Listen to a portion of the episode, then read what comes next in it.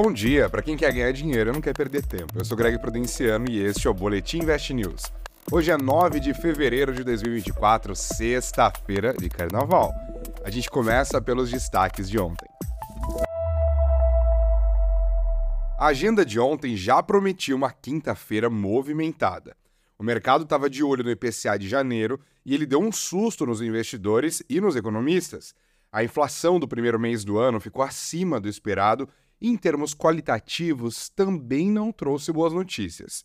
Para quem mira no curto prazo, foi um dia ruim, considerando que essa leitura do IPCA pode ter dissuadido até os dirigentes do Banco Central que podiam ver como apropriado aumentar o ritmo de corte da Selic. Por hora, não é nada que deva atrapalhar o ritmo de queda dos juros de meio ponto percentual a cada reunião do Copom, mas fica mais difícil acreditar que seja prudente descer essa escada pulando degraus mais altos. Outro foco de estresse continuou a ser o Bradesco, as ações caíram de novo e agora o bancão já acumula 27 bilhões de reais a menos em valor de mercado do que tinha antes de divulgar os seus números do quarto trimestre de 2023 e o seu guidance para 2024. Por fim, o clima pesou em Brasília e isso pode trazer consequências para os negócios.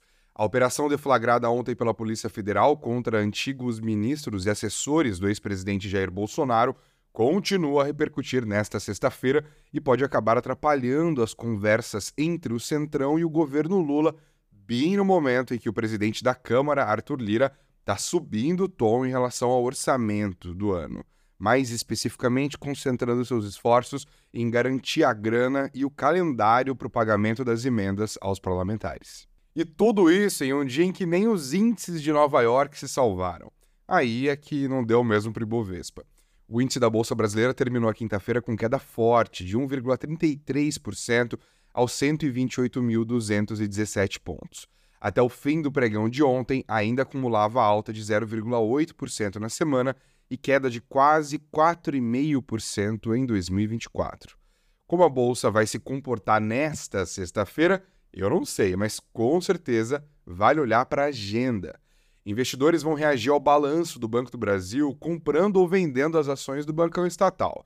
Depois do fechamento do mercado de ontem, o BB informou um lucro de 9,4 bilhões de reais no último trimestre do ano passado, o que representa uma alta de quase 5% na comparação anual. O banco ainda anunciou o pagamento de 2,4 bilhões de reais em dividendos e juros sobre capital próprio. O lucro do quarto trimestre do ano passado ficou um pouco acima das expectativas. Ao todo, o BB teve lucro líquido recorrente de 35,5 bilhões de reais no ano passado, o melhor resultado da sua história e uma alta anual de 11,4%. A rentabilidade sobre o patrimônio do Banco do Brasil ajuda a gente a entender como ele está bem posicionado, inclusive em relação aos seus concorrentes privados. O ROI do Banco do Brasil chegou nos 22,5% nos últimos três meses do ano mais que o dobro apresentado pelo Bradesco, mais de 10 pontos percentuais acima do Santander e um pouquinho acima dos 21,2% apresentados pelo reconhecidamente rentável Itaú. Estes números do Banco do Brasil fecham a temporada de balanços para os grandes bancos. Então, esta sexta-feira é um dia para o mercado olhar com mais calma os números dos bancões e as projeções para os próximos trimestres. A agenda desta sexta-feira tem ainda a divulgação da pesquisa mensal de serviços do mês de dezembro, que é o indicador de atividade econômica do IBGE que foca no setor mais relevante da economia brasileira, como está no nome dele. O Ano Novo Lunar fecha os mercados por uma semana na China a partir de hoje. Nos Estados Unidos, dirigentes do Fed vão falar e o mercado vai escutar com atenção. A temporada de balanços continua com números de Banrisul e Uzi Minas por aqui e PepsiCo na maior economia do mundo. E bora para as curtinhas. Sob nova direção. O Italy tem novos donos. A South Rock conseguiu vender a operação para o fundo Wings, composto por pessoas físicas, como publicitários, médicos e contadores. Quem vai tocar o Italy será Marcos Calazans, que no ano passado tentou ele próprio comprar o Italy. Bola cheia. Neste final de semana tem o Super Bowl, a grande final da Liga Profissional de Futebol Americano dos Estados Unidos.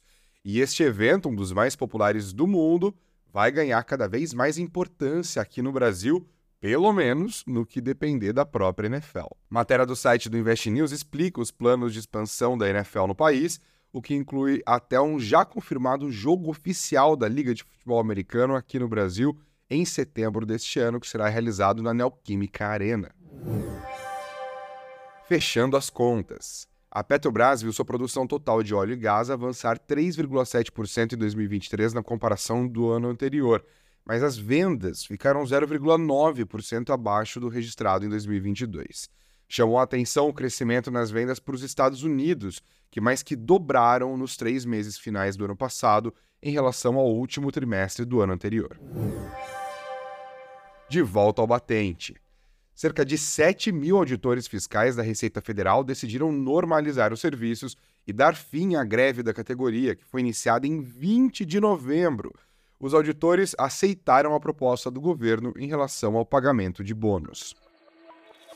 O Boletim Invest News desta sexta-feira fica por aqui.